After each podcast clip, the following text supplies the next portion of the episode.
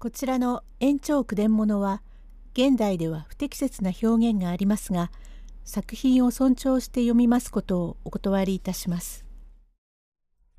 神経重ねが淵第66席花車は富五郎と安田一角が怪しいと話し富五郎を誘い出し白状をさせるつもりだと言います。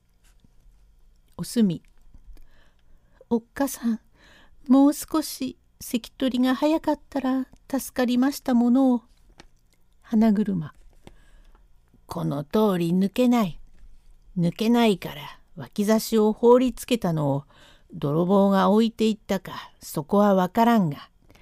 今富五郎がわしも切り合い旦那も切り合ったが相手が大勢でかなわんというので駆けつけてきて知らしたというのはそれはどうもわしはうさんなことと思う。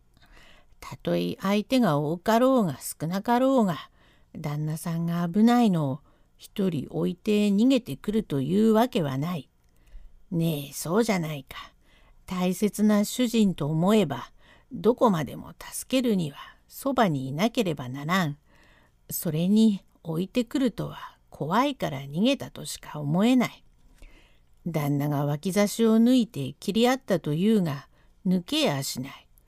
ねえどうしても抜けない刀を抜いて切り合ったという道理がないからどうも富五郎というやつが怪しい。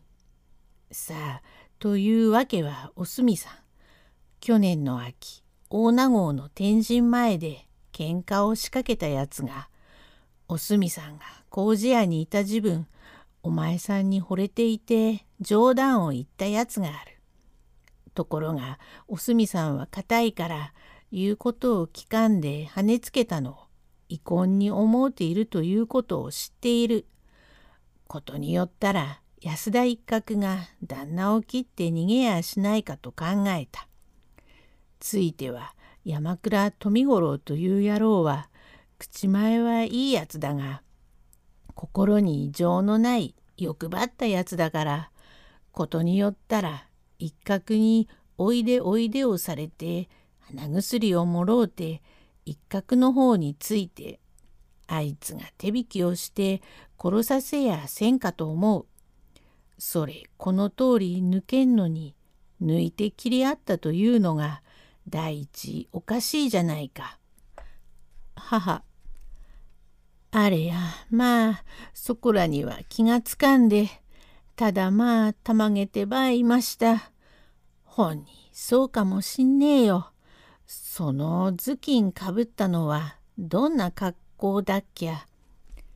それは闇だからしっかりわからんが一角じゃないかとわしの心に浮かんだ。こうしておくんなさい。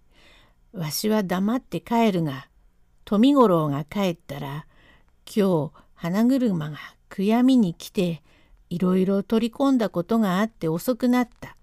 ついては脇へ200両ばかり貸したがどう掛け合っても取れないからどうかして取ろうと中へ人を入れたが何分取れないがもし富五郎さんが間へ入ったら向こうのやつも怖いから返すだろう。もしお前の腕から200両取れたら半分は礼にやるがどうか催促の掛け合いに行ってくれまいかと花車が頼んだが言ってやらんかと言えば欲張っているからきっとやってくるに違いない。法恩寺村のわしのところへ来たら富五郎さん富五郎さんと言うて富五郎をそばに寄せ腕を押さえて「さあ白状しろ」一角に頼まれて鼻薬をもらって宗次郎さんを殺したと言え。どうだ？どうだ？言わなけりゃ背骨をどやして飯を吐かせるぞ。白状すれば命は助けてやると言うたら痛いから白状するに違いない。実はこれこれこれこれこれであると喋ったらうまいもんだ。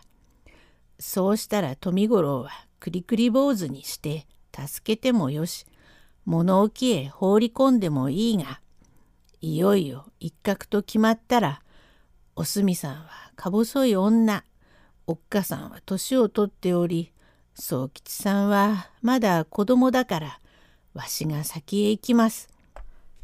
一角のところへ行って、さて先生、大名号の天神前で飛んだ部長法をしましたが、どうか堪忍しておくんなさいとひたすら詫びる。そうすれば切ることはできんからうっかり近づける。近づいたら両方の腕を押さえて動かさん。さあ手前が宗次郎を殺したことは富五郎が白状した。敵を取るから覚悟をしろ。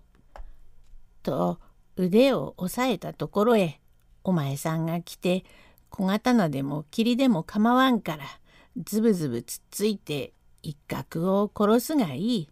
どうじゃ。おすみ。本当にありがたいこと。さぞ旦那様が草葉の陰でお喜びでございましょう。関取私は殺されてもいいから旦那様の敵を取って母何分にもよろしく願えます。あまり敵敵と言わないがよい。わしは先へ帰りますから。と脇差しを元のごとく包んで帰りました。後へ入り替わって帰りましたのは山倉富五郎。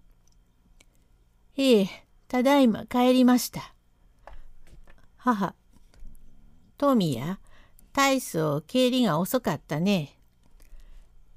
何、帰りがけに宝蔵寺様へ回りまして、幸いいい花がありましたから、お花を手向けましたが、お墓に向かいましてな、実に残念でございまして、なんだかこないだまで富富とおっしゃったお方が、まあどうも石の下へお入りなすったかと存じましたら、胸が痛くなりまして、嫌な心持ちで、また家へ帰ってあなた方のお顔を見ると胸が裂けるような心持ち。仏間に向かってご栄光をいたしますると落類するばかりでまことにはや何とも妄想ようはありません。母まあよく心にかけて我が墓参りするってさぞ草葉の陰で喜んでいるべ。どうも別にご恩返しの仕方がありませんからお墓参りでもするよりほか仕方がありません。仏様にはお念仏や花を手向けるくらいでご恩返しにはなりませんがそれよりほかに仕方がありません。ええ。おすみ。あの、トミさん、さっき花車関が悔やみに参りましたよ。おやおやおや、さようでござりましたか。へえ、なるほど、どうなすったかご存じないのかと思いましたが。母、何、知ってたてや。知ってたけれども、早く来て顔を見せたら、不敬なじみの中でおめえ出して、嘆きが増して、かかさまが泣くべ。それにいろいろ用があってきねえでいたが悪く思ってくれるなってでかい体して泣いただ。そうでけしょう。兄弟の義を約束した方でございますからさぞご愁傷でけしょう。お察し申します。母。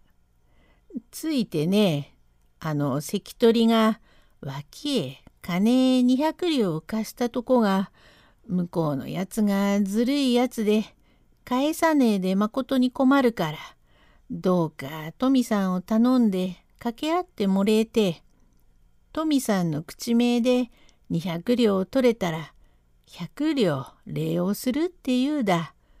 どうだい？帰ったばかりでくたびれているだろうが言ってやってくんろよ。ええなるほど。関取が用だったとこが向こうのやつが返さんのですか。なあにすぐ取ってあげましょう。造作もありません。百両。百両。なあに、金なんぞお礼にいただかんでも、ご婚姻の間でげすから、すぐに行ってまいります。と、よせばよいのに、黒い羽織を着て、一本刺して、ひょこひょこやってきましたのが天命。はい、ごめんなさい。関取のお家はこちらでげすか。頼みます。頼みます。弟子。おい、ここだい。花車。これこれ、ちょっとここへ来い。富五郎という人が来たら奥へ通して、俺がだんだん掛け合いになるのだで、切羽詰まってあいつが逃げ出すかもしれないから。逃げたらば表に二人も待ってて、逃げやがったら生け取って逃がしてはならんぞ。ええはじめは柔和な顔をして掛け合うから。弟子、逃げたら襟首を押さえて。花車、こう、そんな大きな声を。こちらへお入りなさいと言え。第67席へ続く。